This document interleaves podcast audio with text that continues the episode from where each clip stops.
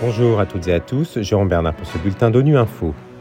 Au menu de l'actualité, l'UNICEF appelle à protéger les enfants face à l'aggravation des vagues de chaleur. L'ONU est préoccupée par la poursuite des renvois de demandeurs d'asile du Myanmar par la Malaisie. Et la FAO appelle à aider les petits agriculteurs à améliorer l'exploitation de leurs terres ayant une faible valeur agricole. Une nouvelle étude de l'UNICEF indique que d'ici à 2050, la totalité des 2,2 milliards d'enfants de la planète seront frappés par des vagues de chaleur de plus en plus fréquentes, quels que soient les scénarios de réchauffement planétaire. D'où la nécessité d'adapter les services médicaux et sociaux dont sont tributaires les plus jeunes et les plus vulnérables, tant du point de vue de la santé que des conséquences du changement climatique sur leur accès à l'alimentation. Philippe Coste nous en dit plus. Le mercure est en train de grimper, ce qui a des conséquences de plus en plus graves sur les enfants, a déclaré Catherine Russell, directrice générale de l'UNICEF. Un enfant sur trois vit déjà dans des pays enregistrant des températures extrêmement élevées et un sur quatre est exposé à des vagues de chaleur fréquentes.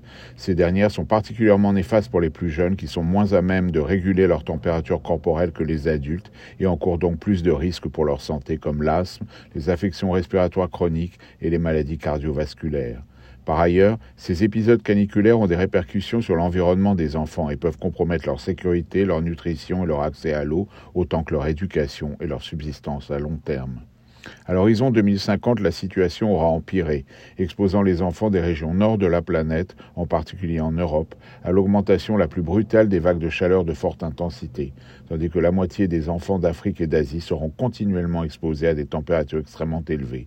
Pour cette raison, l'UNICEF appelle les gouvernements réunis à la prochaine COP27 de placer les enfants et le respect de leurs droits au cœur des décisions en matière d'adaptation au changement climatique. L'Agence des Nations Unies pour les réfugiés est gravement préoccupée par la poursuite des renvois de demandeurs d'asile du Myanmar vers leur pays par la Malaisie, mettant ainsi des vies en danger. Ces déportations de réfugiés et de demandeurs d'asile constituent un refoulement, a déclaré lors d'un point de presse à Genève Shabia Mantou, porte-parole du HCR.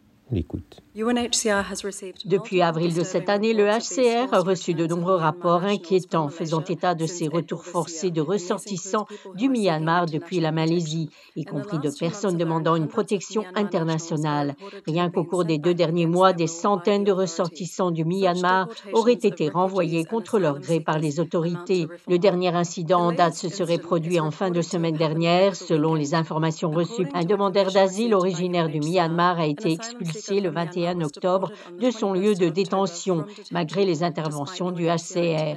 Le HCR continue d'appeler la Malaisie à mettre immédiatement un terme au retour forcé de ressortissants du Myanmar, cherchant à se mettre à l'abri de graves dangers. Les renvoyer au Myanmar les expose au danger. Les personnes fuyant le Myanmar doivent être autorisées à accéder au territoire pour demander l'asile et être protégées contre le refoulement. Les ressortissants du Myanmar se trouvant déjà à l'étranger ne doivent pas être contraints de rentrer chez eux lorsqu'ils cherchent une protection internationale. Les terres marginales sont des terres qui ont peu ou pas de valeur agricole ou industrielle. Pourtant, elles couvrent environ 15% des terres agricoles dans le monde.